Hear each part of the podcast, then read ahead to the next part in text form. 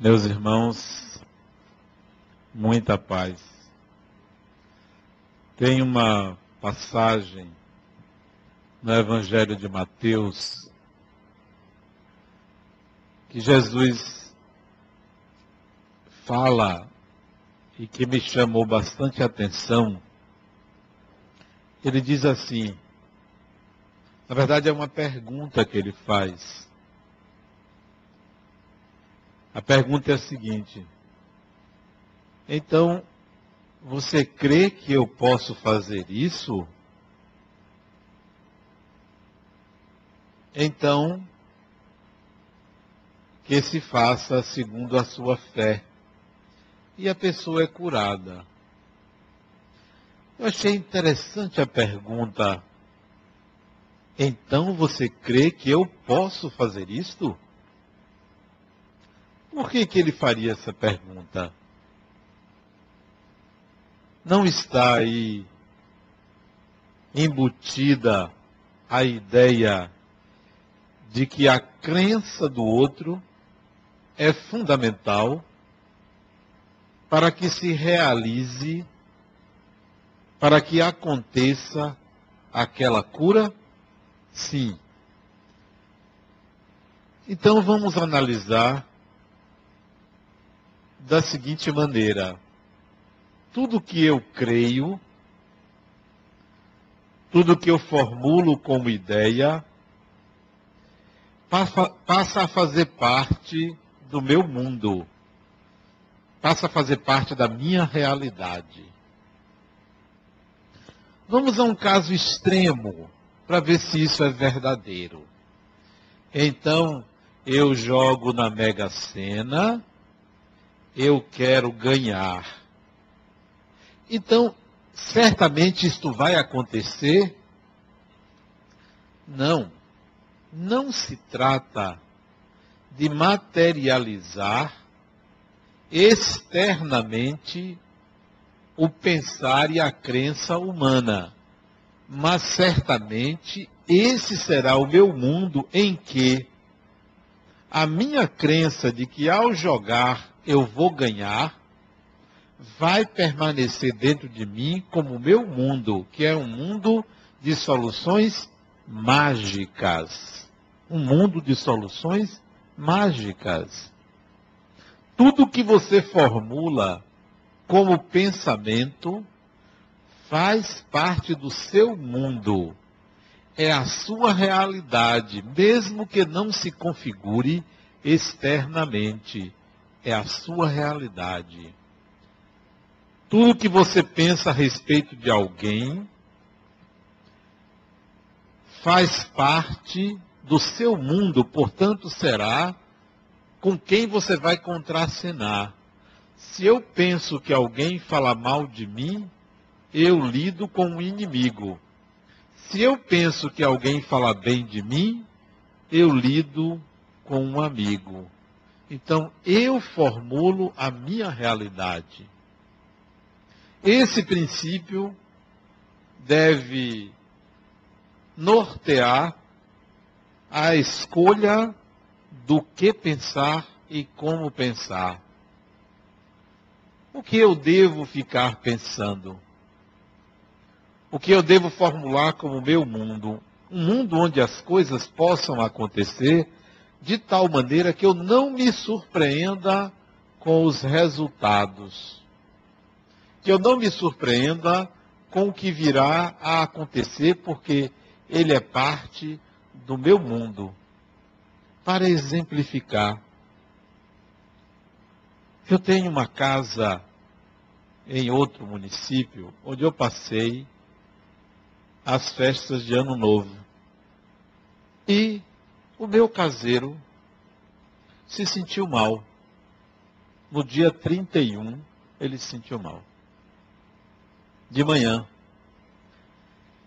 Ele chegou para mim e disse: Eu estou me sentindo mal. Eu estou tendo náuseas. Meu coração está batendo muito forte. Minha pressão está muito alta. Eu preciso de ajuda. Não tem problema. Fique tranquilo, eu disse para ele que você não vai morrer, porque ele estava agoniado. Eu vou lhe levar numa emergência agora. Aí peguei o carro, fui levar na emergência, mas esbarrei com um engarrafamento quilométrico. Aí ele disse: Está vendo aí? Eu disse: Fique tranquilo, que você não vai morrer. E agora, nós estamos aqui no meio, isso na estrada do coco.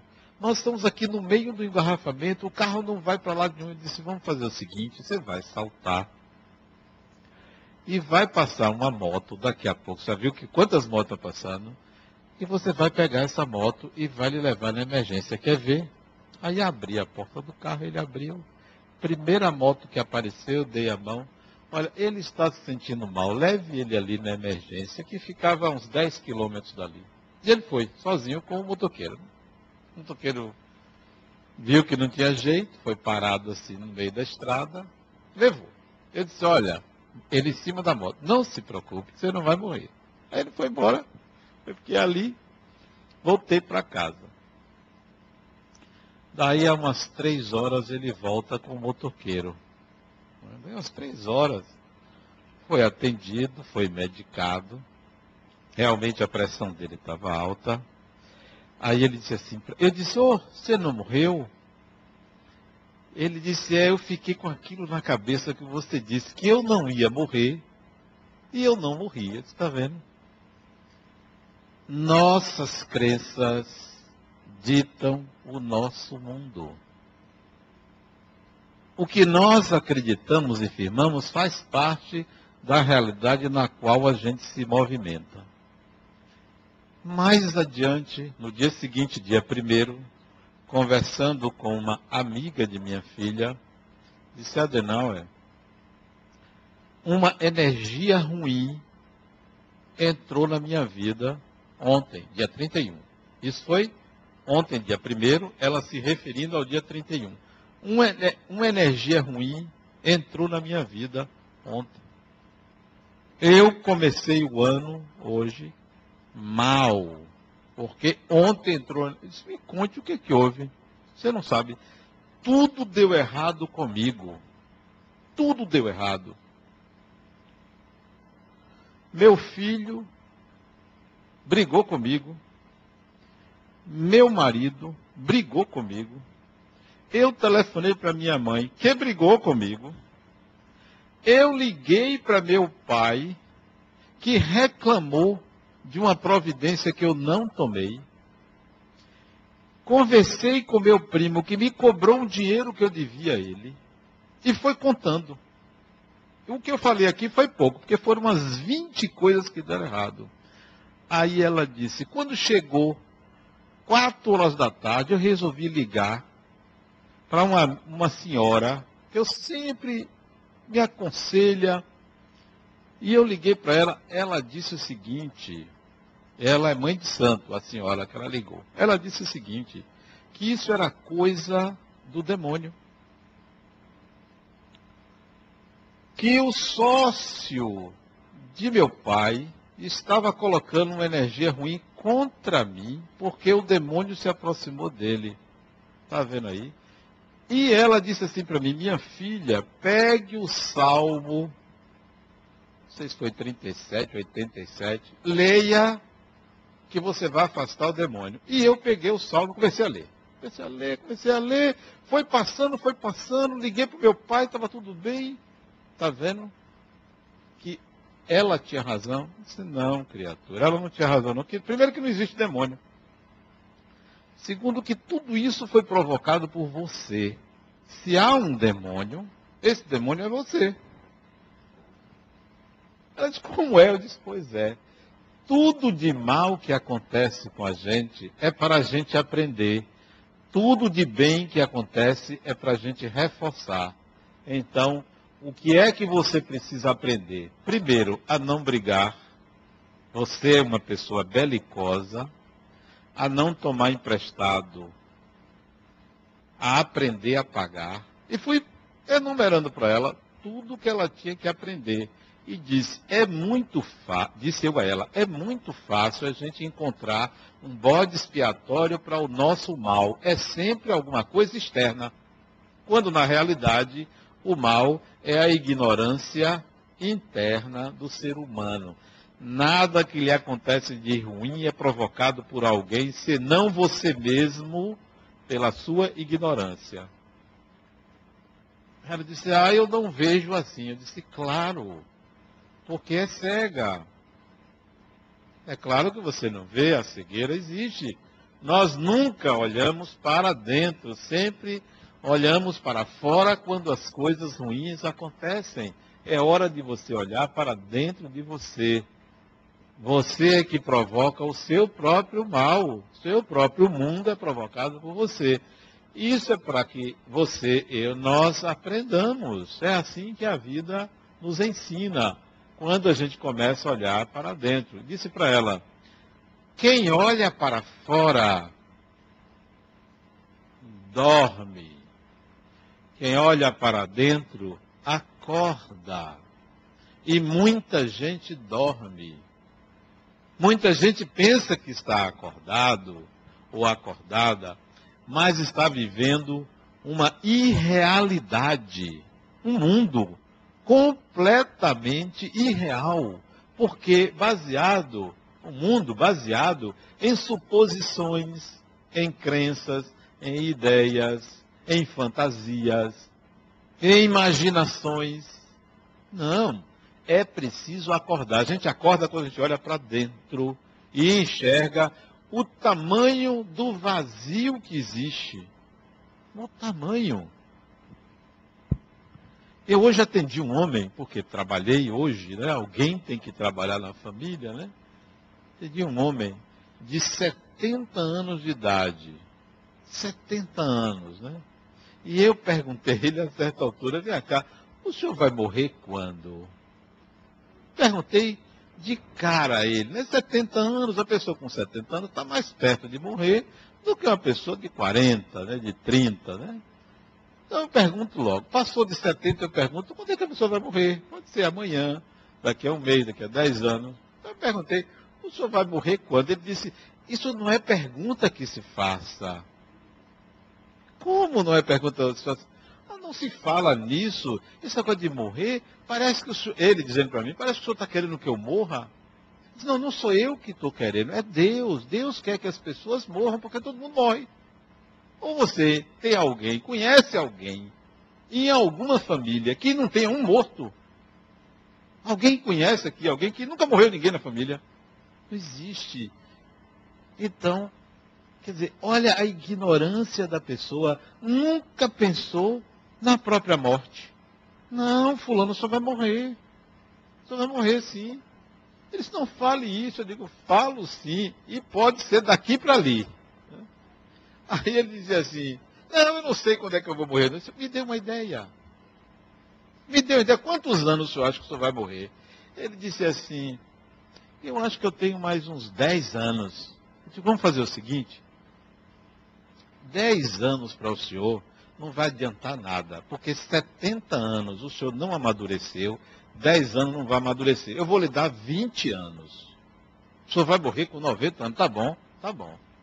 O que é que o senhor vai fazer com 20 anos? Não sabe o que fazer? Ah, não, eu tenho uma filha que tem uma fazenda lá não sei aonde, eu vou ficar lá com elas fazendo o quê? Esperando a morte chegar? Ah, mas eu sou aposentado, meus pêsames. O senhor deveria estar trabalhando. 70 anos, é hora de se aposentar. Não deve se aposentar quando morre, porque se aposenta dessa encarnação e vai enfrentar outra. O senhor devia estar trabalhando. É por isso que o senhor está aqui, fazendo terapia aos 70 anos, depressivo, porque parou de viver. Nem sabe que vai morrer. Então, o nosso mundo interior, os nossos pensamentos, as nossas crenças fazem a nossa realidade. Aí, na hora de se expressar, de falar, é que vem o desastre. Você conhece a pessoa, na hora que ela materializa seus pensamentos em palavras. O que é que vem? Pessimismo, derrotismo, medo, descrença, agressividade, infantilidade, soluções mágicas para a vida, agressão ao próximo, as palavras que saem vêm de um mundo imaturo, infantil, ainda não amadurecido para o reconhecimento de quem se é. O que é que nós somos? Nós somos seres imortais. E isso não sai. Sai medo. Não sai isso. Não sai o reconhecimento de quem a pessoa é. Sai a fantasia, o medo, a ignorância quanto à própria essência. O que é que sai? Medo da morte, doença, é, sai descrença. A outra porque o filho foi morar na Califórnia. Foi morar na Califórnia, rapaz. Ah, Adenauer, meu mundo acabou. Filho único, né? Meu filho foi embora, meu mundo acabou. Eu disse, é. Se o seu mundo é seu filho, sinceramente você não é nada. Não é nada, porque se seu, se seu mundo é uma outra pessoa, meus pêsames, não é nada. Então, o ser humano vive ilusões, fantasias, não reconhece a sua natureza divina, a sua condição de espírito imortal. Não reconhece. Fica de religião em religião, mendigando uma salvação.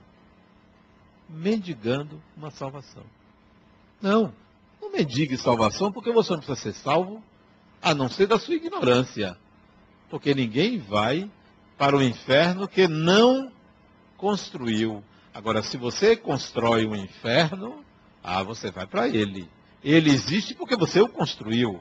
O umbral só existe para aqueles que constroem umbral. Aí sim você vai para umbral. A umbral é real? é real para os que acreditam que vão pagar, que vão sofrer, porque fizeram alguma coisa de errado. Não é, a lógica não é assim. Se você fez uma coisa de errado, você vai para um umbral. Não. Se você acredita que fez uma coisa errada e acredita que fazendo algo errado vai para um umbral, você irá. Sempre a crença. Não há uma lei automático e diz assim: fez errado, vai pagar. Não. Fez errado e acredita que vai pagar, vai pagar. Então, a lei é da crença, não é da causalidade, é da crença. Em que você acredita? Então, suas palavras poderão ser melhor trabalhadas para evitar que o seu mundo seja esse mundo que você construiu dentro de você. Um conselho que eu dou às pessoas que convivem comigo. Faça o seguinte, todas as vezes que você for falar com alguém, use o melhor de você. Não use o pior de você. Use o melhor de você. Porque quando você usa o melhor de você, você elicia do outro o melhor do outro. Você toca no melhor do outro. Mas se você tocar no pior do outro, você toca no pior de você. Digamos que você encontre um mendigo na rua. Ó, é mendigo, não é mendigo, não. Tem que falar mendigo, não é mendigo, é mendigo, porque não tem o N. Mendigo. Você encontra um mendigo na rua. O que é o melhor de você E o que é o pior de você quando você lida com o mendigo? O pior de você é quando você o enxerga mendigo. Aí é o pior de você. Você vai chegar para o mendigo e perguntar a ele o que é que ele precisa. Esse é o melhor de você. Se você simplesmente der a ele sem perguntar o que ele precisa, é o pior de você. Porque o pior de você é se achar superior a ele. Achar que você está em melhor situação do que ele. Então tome aqui um pedaço de pão, ou tome aqui um dinheiro, ou tome aqui uma roupa. Isso é o pior de você. E muita gente usa isso com o nome de caridade. E se você chegar para ele e falar para ele que ele deveria se cuidar, que ele deveria tomar banho, esse é o pior de você. Porque você está falando para ele como se você fosse limpo, como se você fosse superior a ele. Fale com ele como se mendigo fosse, aí você é igual a ele. O que é que um mendigo diz ao outro? Vá tomar banho? Não. Um mendigo diz ao outro algo semelhante o que eu viria dele. Não diria, ó, oh, você tem que se cuidar, você tem que fazer isso, tem que fazer aquilo. Talvez um mendigo dissesse para o outro assim: Vem cá, meu irmão, que, que você precisa? O que, que a gente pode fazer juntos? Aí sim é o melhor de você ajudando o outro. Quando é que você deve aprender a usar o melhor de você? O melhor de você é a palavra simples, descompromissada, não julgadora LC no outro, o melhor do outro. LC do outro, o melhor do outro. Eu estava com a família na, nas festas de Ano Novo, né? E eu durmo muito cedo. E eu estava doido que desse meia-noite para ir dormir. De 31 para primeiro. Eu estava com sono já. Chegava meu limite, né? Aí meu filho disse, meu pai, tome um energético para você ficar acordado, né? Eu disse, eu nunca tomei esse negócio, mas vou tomar esse negócio para ver se eu ficar acordado, para não ser antissocial, né? Para acompanhar muita gente na casa, minhas filhas, meus, meus filhos, genro, neto, parentes, agregado, um bocado de gente, né? E eu com sono danado, sabe da coisa? Essas pessoas querem a minha companhia. Eu vou tomar esse negócio, sabe? Nunca tinha tomado aquilo. Negócio desse tamanhozinho assim, tomei. Pra quê? Deu um sono maior. Deu um sono. O negócio parece que teve um efeito contrário à proposta do negócio. Eu disse, meu filho, isso já eram as 11 da noite, né? Meu filho, não dá não, eu vou dormir. Eu para. Resultado, eu tive que ficar em pé, porque se sentasse, dormia. Sentar em pé. Aí aproveitei e disse, eu vou conversar, porque conversando eu não durmo. Né? E música, e isso para mim não, não me atrapalha o sono. Você pode tocar um trombone na minha frente. Se eu quiser dormir, eu durmo. Não tem jeito. Minha insônia dura 30 segundos. Eu tenho uma facilidade de dormir fantástica, né? Se eu quiser dormir aqui agora, eu durmo. E se eu dormir e acordar, quiser dormir de novo, eu durmo. É um negócio, eu tenho dificuldade de acordar. Aí fui conversar. Fui conversar com o meu genro, né? Conversar com ele. Para tirar dele o melhor dele. E disse assim para ele, rapaz, você é um homem felizardo. Mas por quê? Porque você vai casar com uma joia preciosa que é minha filha. Você vai me levar um tesouro. Olha a sua vida, o que é que você faz com esse tesouro, né? Ele disse, não, não se preocupe, o senhor sabe. Disse, eu não sei coisa nenhuma. Eu só sei que você vai se, vai se casar agora. Vai se casar com uma joia preciosa. Olhe você. Aí ele ficou assim preocupado com a minha fala de ameaça, né?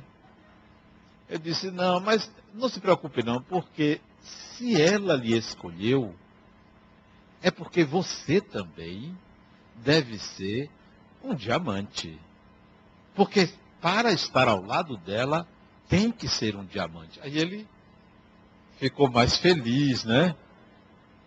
Olha, brincadeiras à parte, é possível você tirar do outro o melhor do outro. Coloque bem as palavras. Veja o que, que você quer que o outro seja para você e coloque isso. É uma arte, mas a gente quer responder à altura. Ninguém quer sair por baixo. Quer sempre dizer alguma coisa para não se sentir inferior. E, e será inferior. Todas as vezes que você quiser ser maior do que o outro, será o menor. Será o menor. Sempre é assim. Quando a gente quer mostrar superioridade, a gente demonstra inferioridade. Então, elici no outro o melhor do outro. Isso vai ter um efeito rebote em você. Todas as vezes que você quer o melhor do outro, você está reforçando uma forma de falar, uma maneira de falar. E essa maneira de falar vai repercutir dentro de você. Se você quer retirar o melhor do outro, você também automaticamente vai retirar o melhor de você. Sempre. Isto sim é automático. A palavra bem colocada repercute naquele que a falou. O espírito Humberto de Campos, num livro Sografado por Chico Xavier, se eu não me engano, o livro se chama Cartas e Crônicas, ou é Estantes da Vida? Um desse, não, é Cartas e Crônicas. Tinha um político que foi fazer um comício no interior, numa praça enorme. E sabe como é político em comício, né? Promete muito, promete tudo. A palavra dele vale tanto quanto um centavo, porque ele fala retoricamente, ele fala para impressionar aqueles que ouvem. E o político encomendou um senhor aparelho de som para que a fala de, dele fosse ouvida quilômetros à frente. E aí contratou uma empresa para fazer as instalações de som. Caixas enormes de um lado da praça, caixas enormes do outro lado, caixas no fundo. Aquilo ali, a cidade não tinha 5 mil habitantes, mas ele queria que fosse ouvido até na lua. E aí o rapaz foi contratado para fazer a fiação e botar os fios aqui ali de som. O comício estava marcado para 8 horas da noite. 6 horas da tarde, o rapaz estava terminando a instalação do som. Aí ele, o rapaz foi testar o som. Ainda não tinha ninguém na praça. Foi testar o som. Como é que a pessoa testa o som? Como é? Som, som, né? Um, dois. Sabe como é que ele testou o som? Ele era evangélico. O som ele testou assim: Jesus te ama, Jesus te ama, Jesus te ama. Hum, tá bom esse som. Passa uns dez minutos, chega um homem junto do palco e pergunta: quem é que, quem é que estava falando aí? Jesus te ama. Ele disse: Foi eu. Ah, muito obrigado, porque eu ia me matar. E eu ouvi isso. Jesus te ama. E eu vim agradecer porque você me tirou daquele momento.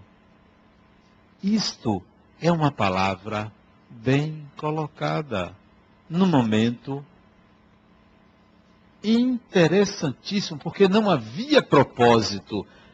Portanto, mesmo despropositadamente, veja o que você diz, veja o que você fala, veja a propriedade da sua palavra, porque ela vai repercutir na mente de alguém. Mais do que isso, o que é que acontece na sua psicosfera? Psicosfera é um termo que significa o ambiente espiritual em torno de você. A palavra bem colocada, oriunda de um pensamento construtivo, vai atrair bons espíritos, que é a melhor profilaxia contra a obsessão. É a melhor profilaxia contra a obsessão. Me lembro de Chico Xavier, que ele estava datilografando umas mensagens que ele psicografou, se apresenta a ele um espírito altamente trevoso. O espírito chegou para ele e disse assim: Você me chamou? Olha, se Chico Xavier ia chamar uma figura como aquela. Aí ele vê Emmanuel que diz assim: Não diga que não. Não diga que não. Aí Chico disse: Chamei, sim, senhor. E ficou sem saber o que dizer. E eu disse assim: Você me chamou para quê? Olha a palavra bem colocada. Ele não disse não, porque se dissesse não, poderia ser interpretado como falta de caridade. Disse que sim, mas não sabia explicar por que chamou. Mas veio a inspiração do mentor. Ele disse assim: chamei, sabe o que é? É que eu ando tão perturbado que eu queria pedir uma oração sua por mim. E o sujeito trevoso olhou para ele, olhou, olhou e disse: É, Chico, você não tem jeito não. E desapareceu. Então, a profilaxia, a obsessão, mais do que os pensamentos em equilíbrio que ele estava, é a palavra bem colocada. O que é que eu devo falar? Que hora eu devo falar? como eu devo falar. E aí eu vou formar um estilo. E tem gente que tem uma, um estilo ferino, um estilo altamente agressivo na fala, altamente crítico. Tem pessoas que têm um estilo pessimista, derrotista. Tem pessoas que só falam em doenças. Tem pessoas que só falam no mal do outro. Tem pessoas que falam o que de maneira alguma reconhecem em si, só vê no outro. Que tal você começar a modular a sua fala, a levar ela para uma dimensão de extrair do outro o melhor do outro? Mas isso não é assim com elogios gratuitos. Sim, ainda teve outra. Nessa, nessa família tinha uma menina de nove anos de idade. Gordinha. Gordinha, né? Eu pensei assim, essa menina tem complexo. Já com nove anos e gordinha assim, de fato, ela ficou num canto. A casa toda em festa, ela num canto. Ele disse, eu vou conversar com ela. psicólogo, né? Vou me aproximar. Aí cheguei para ela e perguntei assim: quantos anos você tem? Ela fez cara de zangada para mim e respondeu virando o rosto: nove anos. E eu pensei assim: vai ser difícil conquistar essa, mas eu sou duro na queda, eu vou conquistar ela. Você está em que ano? E ela, de cara feia, ia respondendo. respondendo.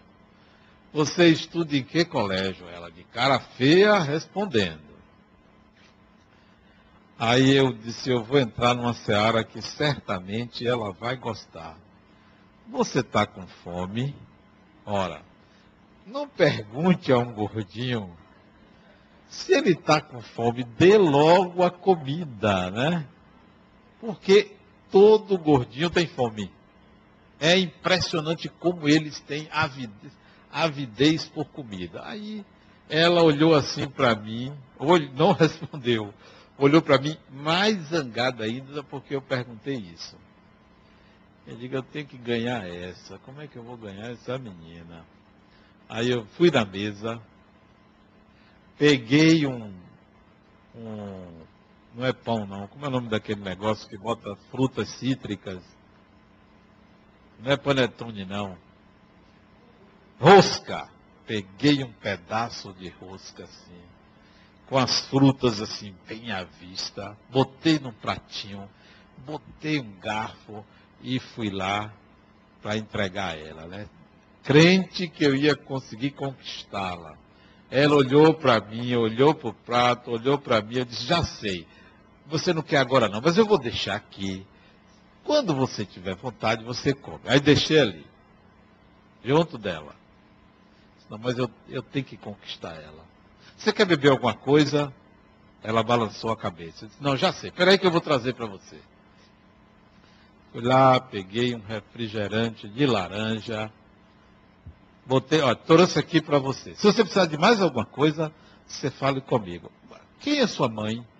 Aí ela apontou para a mãe, que era uma magrinha de cento e poucos quilos, né, a mãe dela. Eu disse, ah, sua mãe, eu não conhecia sua mãe, não. Eu conheço hoje, porque veio junto com outras pessoas lá para casa. Né? Não conheço, não. Mas você é prima de fulano? Sou. Ah, fulano já me falou de você. Aí ela olhou assim para mim, eu disse, foi, ele falou que tinha uma prima que morava não sei aonde, é você? Eu disse, sou eu. Aí pronto, aí a conversa engatilhou, ela mora em São Paulo, ele disse, ah, eu tenho uma filha que mora em São Paulo, não sei aonde e tal. A conversa foi rendendo, ela pegou a rosca, foi comendo. Aí a conversa rendeu. Olha, isso é para que a gente extraia do outro o melhor do outro. E tem que ter habilidade para fazer isso. Também porque eu adoro criança, né? Eu gosto de conversar com criança. A conversa de criança é uma conversa é, muito verdadeira, muito pura, né? Eu adoro conversar com crianças assim, de, desde os 3, 4 anos de idade até a adolescência, é um, 3 a 12 anos de idade. A criança, é, a criança nessa fase aí, ela fala muita coisa preciosa. Muita verdade vem ali. E eu sempre pergunto assim, é fatal minha pergunta. E eu perguntei à menina, quem é mais preguiçoso em sua casa, seu pai ou sua mãe? E via de regra, o preguiçoso é o pai. Via de regra. Por mais que ele trabalhe, coitado, mas ela vê a mãe se desdobrar mais por ela, então o pai é preguiçoso. Então, a fala da criança, a palavra da criança, ela se reveste de um caráter de verdade muito maior do que a fala de adulto, do adulto, porque é uma fala às vezes defensiva, às vezes reativa, às vezes contaminada pela raiva, contaminada pela agressividade, pelo rancor, pela mágoa. Então, a fala do adulto, ela precisaria ser depurada para sair algo de verdadeiro, porque recebe essas contaminações. Então, conversando com aquela criança, eu, eu, com qualquer criança, eu sinto que vem alguma coisa de mais verdadeiro. Que tal a gente, nós mesmos, falarmos como as crianças falam, de algo que a gente sente, sem a vontade de prejudicar ou agredir alguém, ou se defender de alguma coisa que é a nossa inferioridade. Que tal? Que tal a gente tirar o melhor da gente para falar com o outro? É, eu encontrei Jorge Portugal ali na frente, meu amigo, está ali atrás. Eu gosto muito de Jorge, há muito tempo a gente se conhece. Admiro muito a, a, a maneira dele ser. É um exemplo para mim, eu falo isso de, na frente dele. E Jorge estava falando que ele conhece um escritor, provavelmente cético, que escreveu sobre Espiritismo. E que valeria a pena ler é, o que esse indivíduo escreve. Prandit, como é o nome dele, Jorge? Hã? Reginaldo Prandit, né? Então eu captei essa mensagem de Jorge como se assim, olha, a palavra vinda de um cético é mais pura do que a palavra vinda de um crente. A palavra vinda de quem não tem em defesa uma crença é muito mais pura e verdadeira do que aquele fundamentalista que está defendendo um ponto de vista cheio de floreios e de ideias preconcebidas. Que tal nós adotarmos na nossa palavra um pouco de neutralidade quando a gente falar, um pouco de ceticismo, um pouco de dúvida, um pouco de pureza, sem estar querendo cooptar o outro, sem estar querendo dominar o outro, sem estar querendo manipular a consciência do outro. Vejam o poder da palavra. Como uma palavra bem colocada pode ter uma utilidade muito grande. Não só uma palavra, quanto um comportamento. Mas nós emitimos muitas palavras e elas são bastante úteis. Você veja, Jesus não deixou nenhum livro, só palavras, e dividiu a história da humanidade.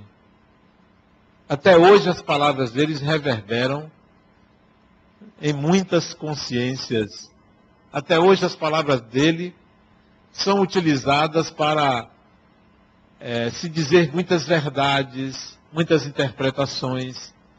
Então, o que a gente fala tem uma força interior muito grande. E quanto mais a gente aproximar essas palavras do nosso self, isto é, da melhor parte de nós, é claro que a nossa realidade será melhor. Eu tenho um amigo que o filho dele apresentou um problema sério agora, aos 10 anos de idade. O garoto era Vitória e disse ao pai que queria ser Bahia. Problema sério, né? Uma coisa que é absurda, que vai precisar de, de muita terapia. Como é que a pessoa está num caminho do bem e vai para um outro caminho? não vou dizer que é do mal, para um outro caminho, né? Ele disse, meu pai, eu, meus amigos todos são Bahia, e você é Vitória, e eu torço por Vitória, o senhor me deu camisa do Vitória, mas eu quero ser Bahia. Olha que personalidade danada esse menino, né? Aí o pai disse, meu filho, veja o que você quer, entendeu? Tem coisas sérias na vida, né? Assim, não é fácil esse caminho, né? Você fazer. Isso é sério. Não é fácil esse caminho, né? Você escolher um caminho desse, torcedor de um time que não ganha, um time. E começou a, a tripudiar sobre o Bahia e o filho disse, meu pai, mas eu quero. Eu quero ser Bahia. Aí eu fui analisar isso. Ele é meu vizinho. Está até viajando, está no sul. Eu fui analisar isso, né? A personalidade desse menino. Né? Ele foi educado para torcer por um time e aos 10 anos de idade resolveu mudar de time. E precisa ser muito corajoso para se sobrepor ao pai, a uma tradição e afirmar a verdade dele. Como seria bom se nós fôssemos assim como esse garoto? Ter a coragem de ser quem nós somos. E a coragem de ser quem nós somos é a coragem de ser espírito. Espírito. Não é a coragem de ser Vitória ou de ser Bahia, a coragem de ser espírito. Por que não? Por que não assumirmos em nossa fala essa realidade? Por que, que a nossa fala é preenchida de materialidade? A nossa fala é preenchida só de aspectos relativos a essa encarnação e não a nossa fala ser uma fala espiritual. Considerar que nós somos espíritos imortais. Aconselho. Tá esse povo levantando. É para eu parar? É? Não tem mais uns dois ou três minutos? Tenho. Por que, que a gente não pega assim, 2013, diz assim, esse vai ser o ano de reforçar a minha espiritualidade e a minha palavra, a minha fala, será uma fala espiritual. Eu vou reforçar minha espiritualidade, porque ela é importante para mim. Não vou ser um, um fervoroso adepto do espiritismo. Não se trata de se tornar espírita, se trata de tomar consciência de que se é um espírito e sair de uma espiritualidade barata para uma espiritualidade verdadeira, profunda e modular a fala a partir dessa visão interior de ser um espírito. E se a gente considerar isso, vocês vão ver que a vida flui, se torna mais simples. É, a gente perde uma série de medos e de vaidades. Porque a gente sabe que todo mundo é espírito, que cada um vai enfrentar o seu próprio mundo, as suas próprias crenças. Não tem rei, não tem príncipe, não tem governador, não tem prefeito. Todo mundo é humano. Todo mundo é um ser humano que vai ter que enfrentar o desafio de conhecer-se a si mesmo e revelar quem se é. Então, o meu conselho é que 2013 seja o ano onde nós vamos nos mostrar, reforçar a nossa espiritualidade. Muita paz.